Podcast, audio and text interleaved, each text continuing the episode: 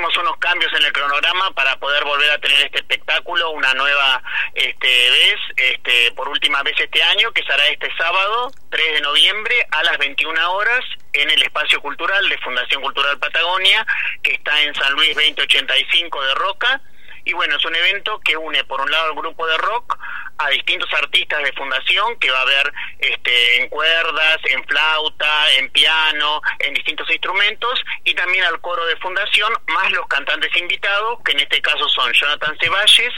Pablo Aristimunio y Alfonsina Magariño